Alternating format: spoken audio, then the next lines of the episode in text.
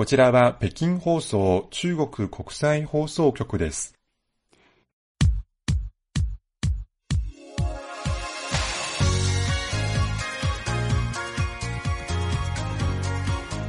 皆さんこんばんは。ハイウェイ北京中国情報ラジオ火曜日ご案内の大正円です。こんばんは、財宝です。北京では、まあ、日本でも同じと思いますが、1年の間で一番暑い30日間、三伏天と言いますが、なんと今年この三伏天が30日じゃなく、去年に続いて40日となっています。とにかく一番暑い日、えー、そして日本ではコロナ感染者の新規感染者第7波になって毎日すごく増えているようですが、どうか皆さんやっぱりお出かけの時、まあ暑い中、どうぞ気をつけてください。そして無事乗り越えることを祈っております。はい。こんな大変暑い中、北京からお送りする今週の番組。まず番組のメニューからです。はい。まず、週刊ニュースファイル。中国の今年上半期の GDP 成長率。中国人の平均寿命。音、音声による鎮痛作用に関する新しい発見などについてご紹介します。後半はシリーズ企画3回目です。祖国復帰から25年、僕らの香港ノスタルジア。今回はミン・イヒョウアナと香港ポップスについておしゃべりしてまいります。先週の番組に対して、高知県四万十市にお住まいの杉村和夫さん、そして宮崎県にお住まいのラジオネーム D.D さんからお便りいただいてます。ありがとうございます。ありがとうございます。ホームページの番組紹介で紹介させていただきます。はい。ということで、今週もこんなメニューで最後までお聞きいただければと思います。火曜ハイウェイです。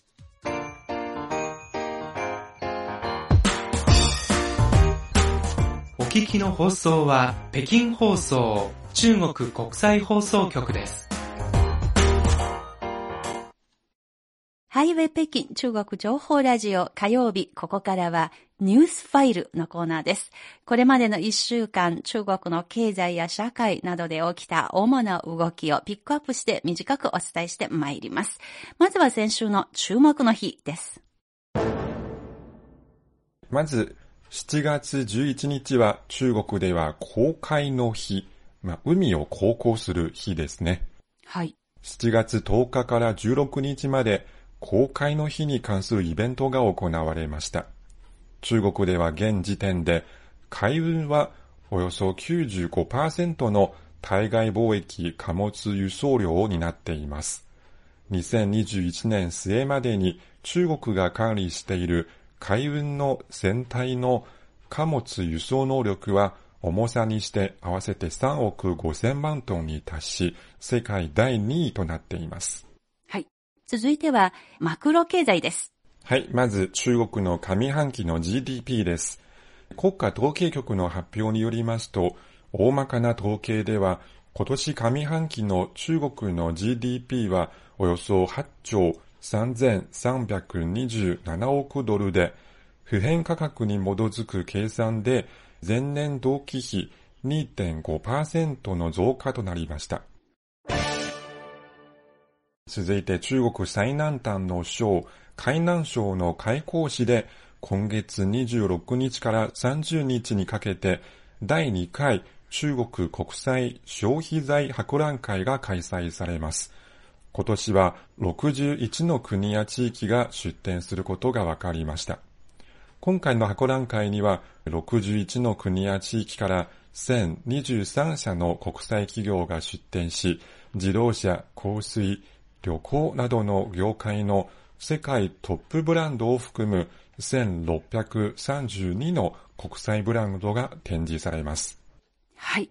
この消費博覧会、CRI からも記者が取材に行く予定ですので、またお伝えしてまいりたいと思います。続いては、社会と暮らしです。中国国家発展改革委員会が先日発表した第14次5カ年計画。これは2021年から2025年までの5年間を言いますが、この5カ年計画における新たな都市化実施法案によりますと、適切で経済的グリーンで見た目が美しいという新しい時代の建築方針を実施し、大きさや奇抜さ、西洋スタイルを求めるといった減少に歯止めをかけるということです。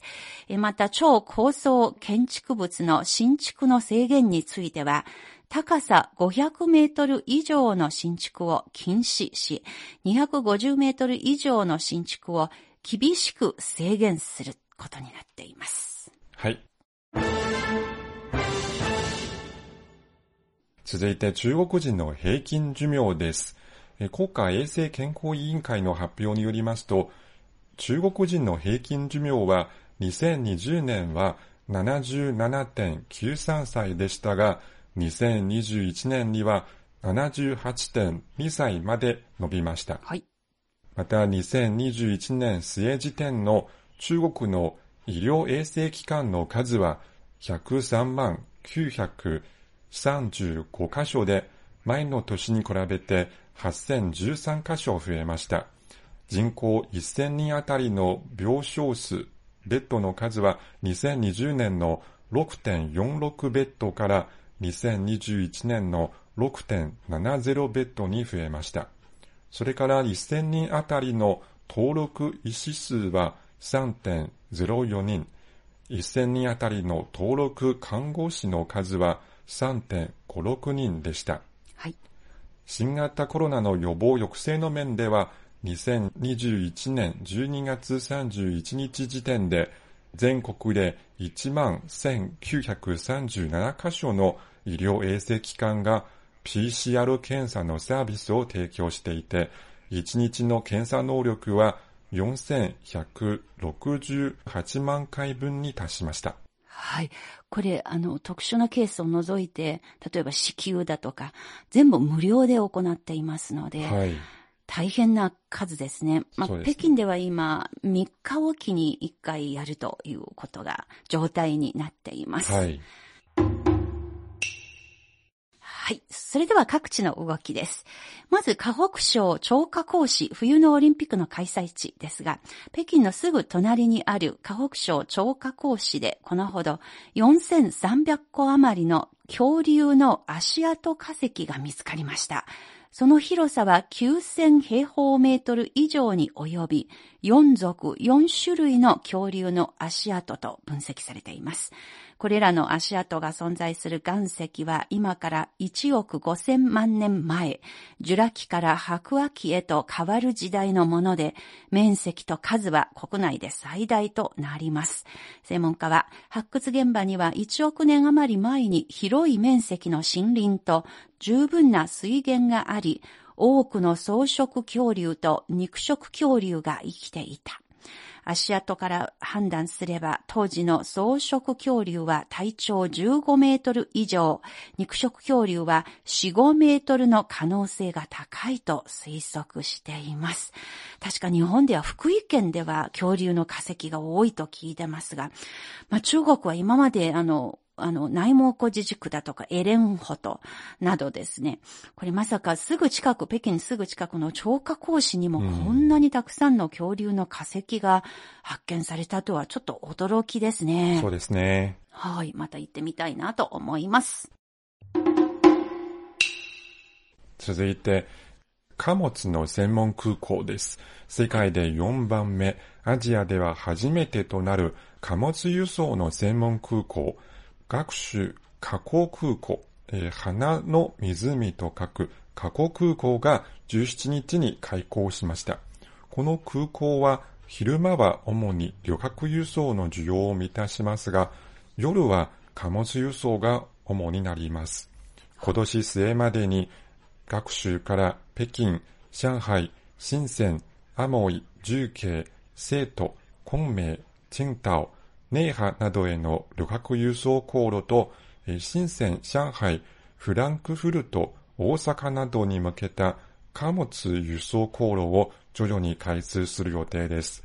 そして2025年までに年間の旅客取扱量は100万人に達し、貨物の輸送量は245万トンに達する見込みです。学習の学は湖北省の略称の学であります。はいまあ、日本ではよく名古屋が日本のおへそというふうに言いますが、ある意味、この湖北省の地理的な位置から見ると、まさに中国のおへその部分にありまして、まずその中、中央にあるその地の利を活かして、今後その物流拠点を整備していくということのようですね。はい。それでは、ここからは先週の気になるですが、西郷さんどうでしょうか？はい。まず、中国の科学者が新しい発見を発表しました。えー中国科学技術大学の研究チームは、国内外の複数のチームと協力して、5年間にわたる研究を経て、音の鎮痛作用の重要な要素と神経メカニズムを明らかにしました。はい。この成果は最近国際的な学術誌サイエンスで発表されました。はいえー研究者たちはマウスの足に炎症を起こさせて、そしてそのマウスにゆったりとした音楽、不調和な音、それからホワイトノイズという3つの異なる種類の音を聞かせました。で、ちなみにホワイトノイズですね。ええこれは様々な周波数の音を同じ強さでミックスして再生したノイズです。うん。その結果、この3種類の音を低強度、耳打ち程度の低さ、強さで再生した場合、いずれもマウスの痛みを効果的に和らげられたのに対して、はい。高強度、高い強度で再生した場合は、明らかな鎮痛効果は見られませんでした。また、マウスに環境音より5デシベルほど高い音を聞かせたところ、鎮痛効果が最も顕著でした。ほ研究者はウイルスを神経トレーサーとして使って、えーマウスの聴覚皮質の出力を脳の全体で追跡したところ、低強度の音が脳の痛みを担う感覚やの活性度を抑制できることにより、痛みを和らげる神経メカニズムを解明しました。う。はい。で、それから現在、えー私たち人類は痛みを緩和させるために主に薬品に依存していますが、ええ今回のこの研究成果は音楽または音による鎮痛作用の研究に新しい方向性を示したと言われています。うん、面白かったのは、ホワイトノイズ、ま、つまり、ノイズでも聞くと、ただその音の強度、つまり、うるさい音だと、あまりにも耳障りだといけないんですが、耳障りじゃない程度であれば、ノイズでも聞くというところにちょっと個人的に驚きました。はい。え、そういう薬を飲まなくても痛みを和らげる、もしそういう効果的な何か発見できれば、本当にありがたいことだと、あの、本当に研究進めてほしいなと願っております。はい。私が気になったというか、あの、気にかけているのは、うんえー世界陸上選手権ですね。あえーアメリカのオレゴンで開かれています。ーはい。で、この大会の走り幅跳びで中国の王カナン選手が金メダルを獲得しました。アジア人としては初の金メダルということであります。えー王カナン選手はえー2015年に北京で開催された世界陸上のこの同じ種目では銅メダルでした。うんえー25歳の新陽生まれのあの青年ですが、コロナでいろいろ世界大会に你あの、出場できなかった間に、どうせ出場できないならば自分にとって重要なことをやろうと、結婚を発表した そうですね。で、なんとその発表の時に、あの、ウェイブを、まあ、SNS で発表した時に、恋して10年になるという相手と結婚した。なん、なん、何歳から付き合い始めたの？って、素朴な疑問がありましたけれども、まあ、はい本当に一途な方だなと思いましたね。どんどん活躍してほしいです。はい。まあ、あの、日本のアスリート、まあ、サニブラウン選手をはじめ、たくさんの、あの、アスリートたちも活躍していますので、まだまだ24日、今週日曜日まで続きますので、えー皆さんの活躍を応援したいと思っています。はい。今週のニュースファイルでした。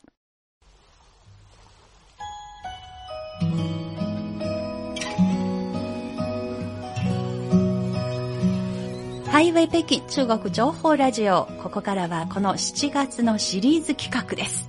祖国復帰から25年、僕らの香港ノスタルジア。今回はこのシリーズの3回目です。このコーナーご案内は私、王正円と、民票です。今日もよろしくお願いします。こちらこそ今週もよろしくお願いいたします。えこれまではまあ子供の時の香港の原体験。原体験といっても行く前の原体験ですし、そして映画というアプローチからの香港。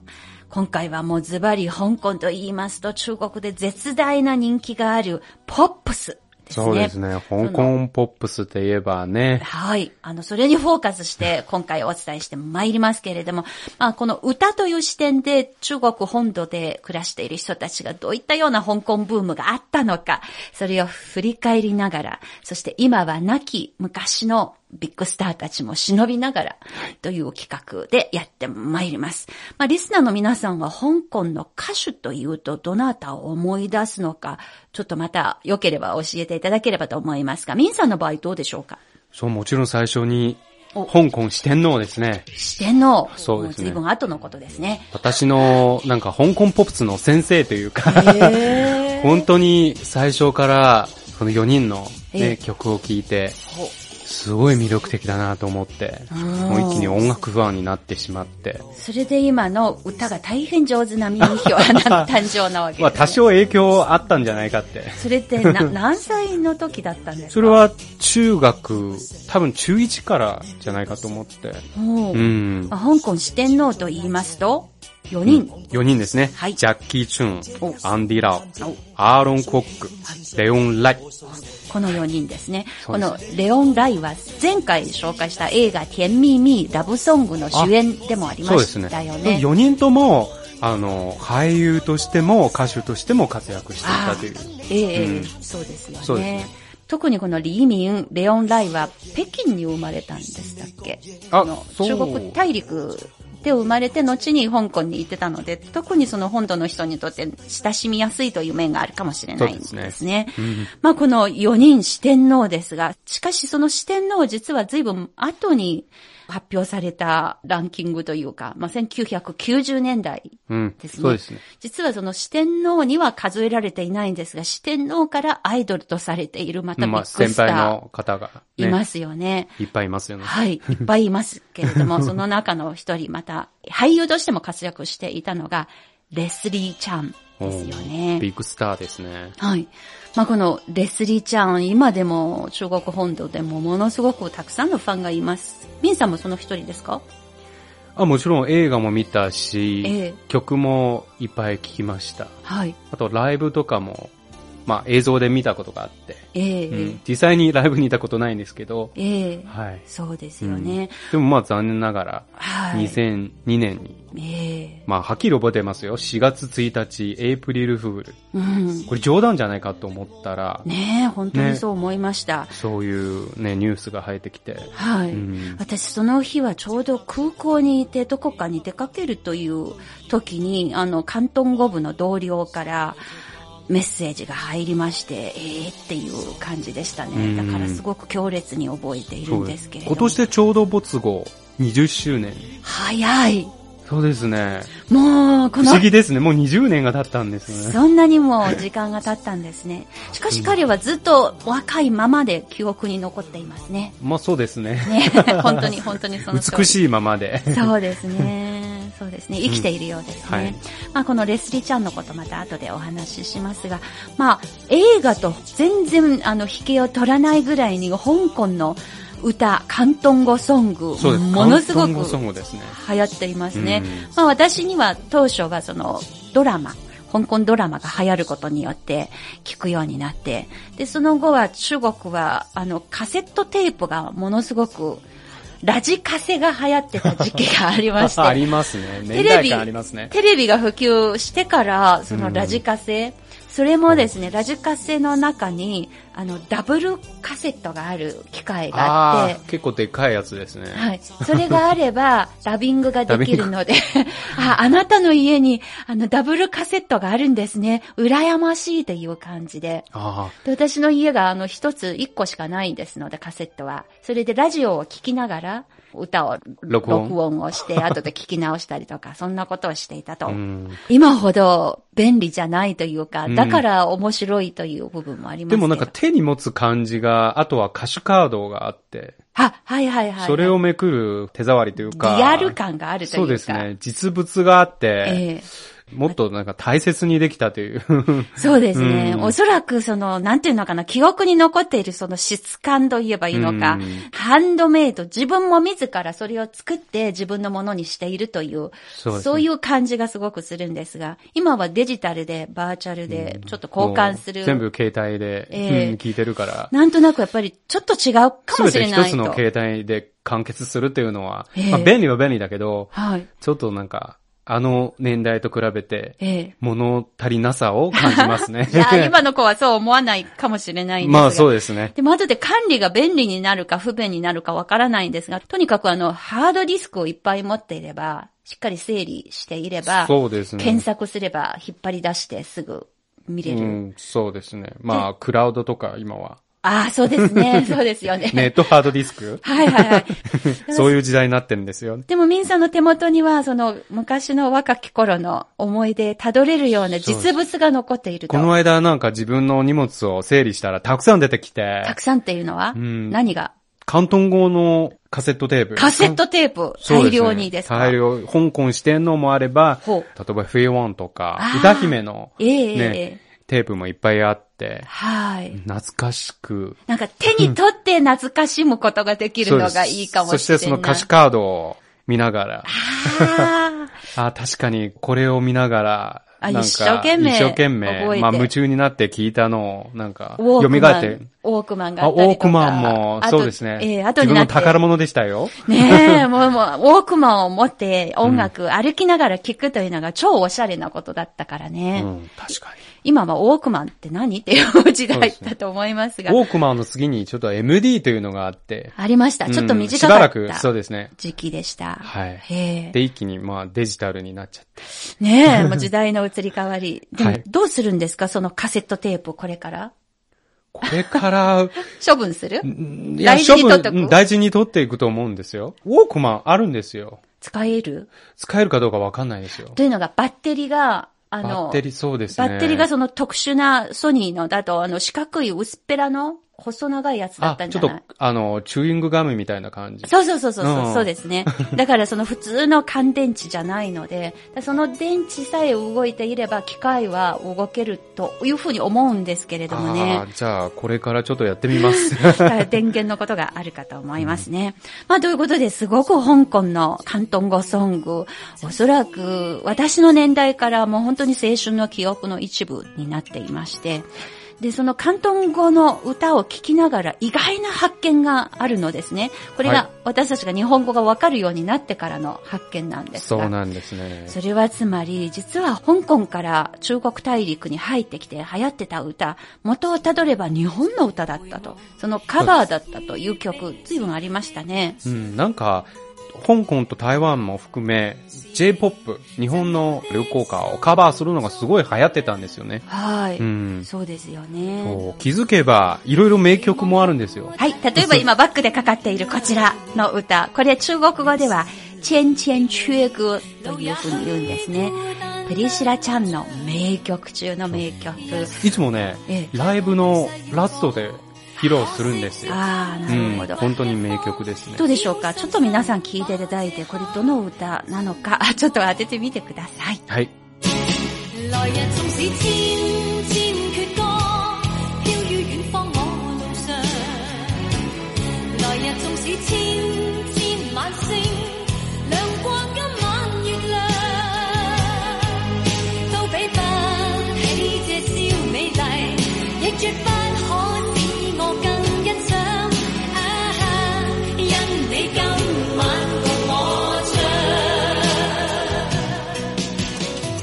いうことで、プリシラちゃんの曲、チェンチェンチュエグを、私もですね、全然意味考えずに、チェンチェンチュエグっていう歌のタイトルを覚えていて、ふっとある日、どういう意味？って中国語の意味？うん。わからなくて、慌ててうんバイドゥは、グーグルじゃなくてバイドゥで検索してみました。ミンさん前から知っていました？この4文字の意味は、まあそんなにちょっとよくわかんないんですけど、でもどういう曲なのかは知ってる。なるほど。別れの歌ですよね。はい。別れをして新しい旅立ちをするという、うんまあ気持ちを込めた歌なんですけど、あんまり、えー歌のタイトル気にすることもないんですが、しかしふとある日、意味わかんないと思って。確かにわかんない言葉ですね。で、調べてみたら、これは実は、あまたある歌そのチュエというのは量詞で、たくさんの歌という意味。はい。千の風じゃないんですが、あ千の歌。あ、千の歌。という意味だそうです。さて、まあ、おそらくリスナーの皆さんの中でお気づきかと思います。これは、元々の歌手と歌のタイトルは？え近藤正彦、マッチの夕焼けの歌です。これは、日本では何歳ぐらいの方たちの青春の思い出かな？もうそうですね。50代ジャニーズの大先輩ですから。ああ。まあ、これ知らずに本当に香港の名曲として覚えられているんですね。そしてこちらの歌、これもちょっと古い時代の歌ですが、レスリちゃんのこちらの歌です。ちょっと触りの部分だけを。中国語のタイトルは、風が吹き続けるとなっています。你也令我痴痴醉，你在我心，不必再问記着誰，留住眼內每滴淚，為何仍斷續流默默睡？為何仍斷續流默默睡？為何仍斷續流默默睡？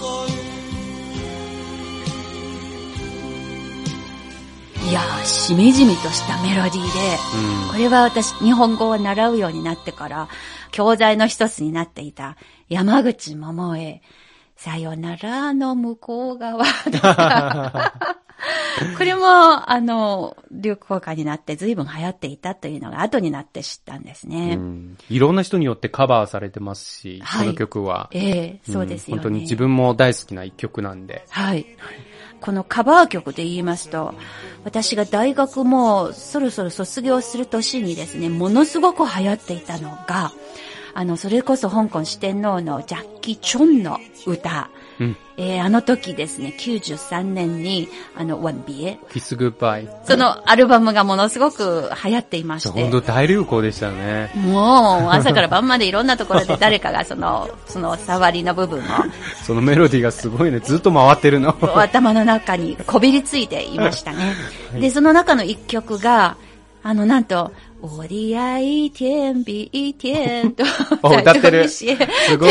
やじゃあサザンのそうです真夏の果実ですね。はい。うんそのサザンが実はこのジャッキー・チュンのアルバム出す前の年1992年の9月に北京でコンサートをやりました。覚えてます。覚えてるあのー、まあ、実際に見てないんですけおど、天安門広場で写真を撮ったの。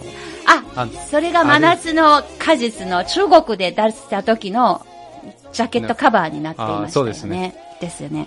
それがすごい印象的で、はい。あのー、実は、そのカセットテープ持って、持ってるんですよ。おー、すごい。写真持ってるから。その写真というのは携帯の中にあるわけですね。私も覚えているんですよ。あの、サザンのあのコンサート、私が行きましたこ。れこれ。はいはい、はいはいはいはいはい。これ覚えてる覚えてる。、中国語にな南ってる。天軍星、サザンオールスターズ。もう、92年は国交正常化20周年の年、30年前ですね。そうですね。恥ずかしい。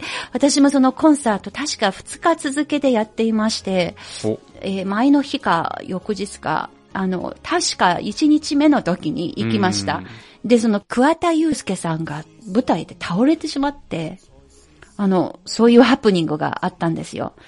あの、それで、原優子さんが一生懸命そこで歌を、ピアノ弾きながら歌っていて、まあ、とにかく忘れられないシーンでしたね。あの、あの、首都体育館でのコンサート。で、それが翌年にジャッキ・チュンの歌になって、北京で流行るようになったので、すごく新鮮に感じました。でも僕は初めて、真夏の果実の中国語カバーを初めて聞いたのは、ええはい CM ソングだったんですよ。おジャッキー・チュンが歌ったバージョンで。なるほそのど。は時はまだサザンのカバーだってわかんなくて、あ、はあはあうん。中国語の歌としてそうですね。いい曲だなって。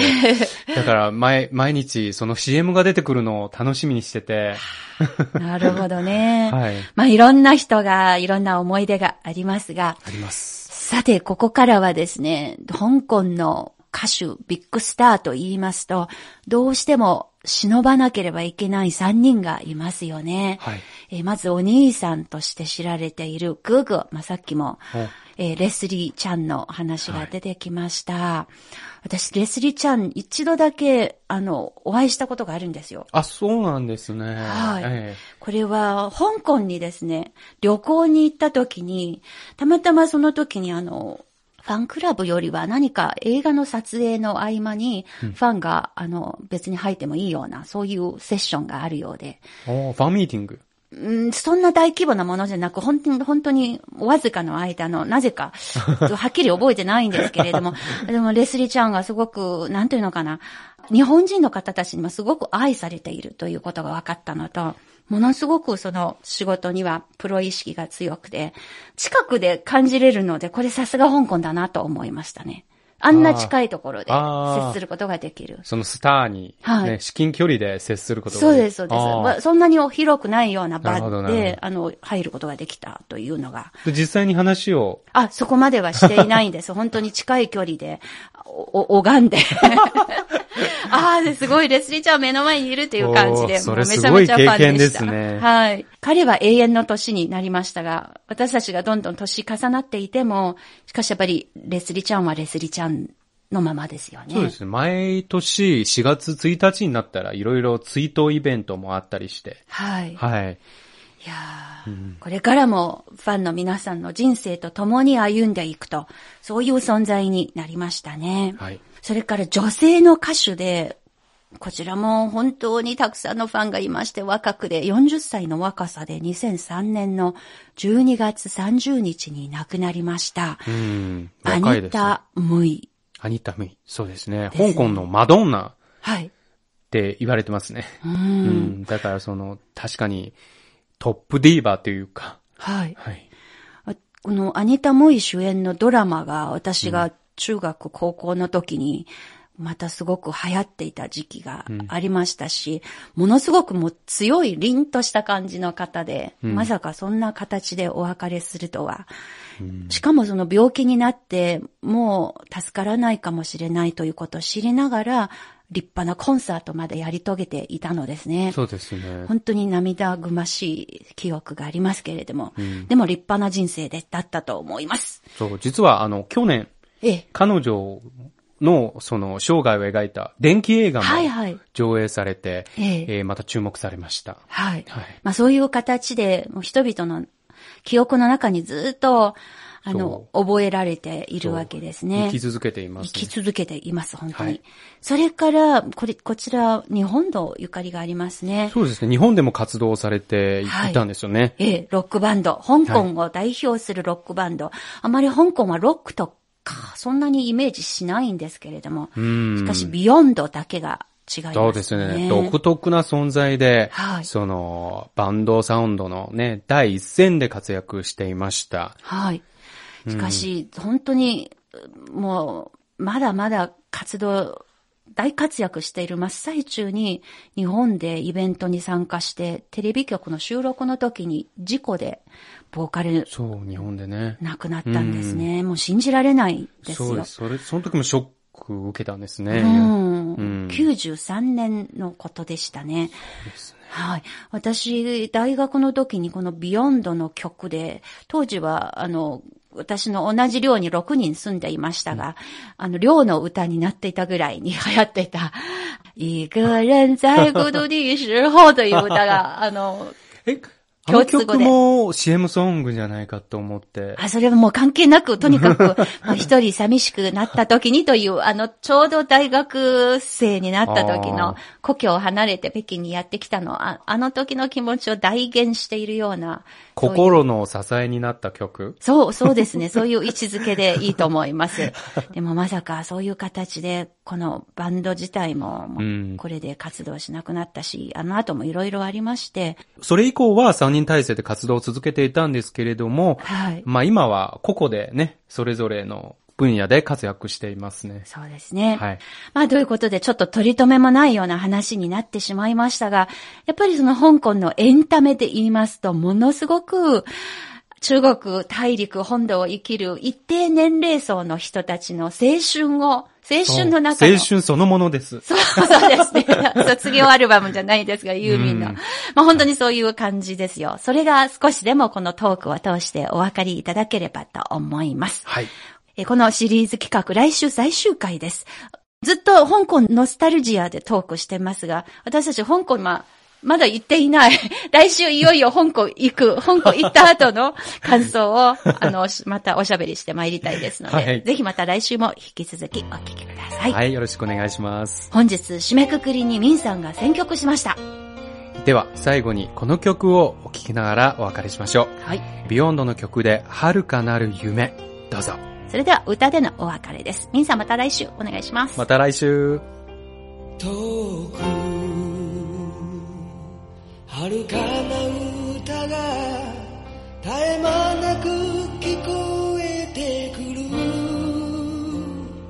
微笑みをたたえるように時に優しく強く思い悩み傷つき眠れ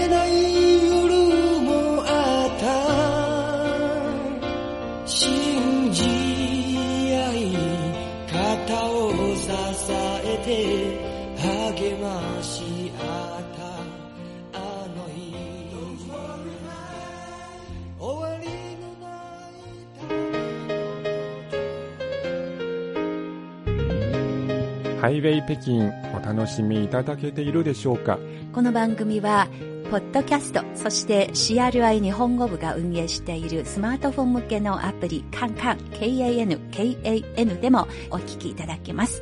もしよければ皆さんぜひそちらの方も合わせてチェックしていただければと思います。そして番組をお聞きになっての皆さんのご意見、ご感想をお待ちしております。はい今週の番組、ここまでのご案内は私、大正円と、西宝でしたそれでは皆さん、また来週。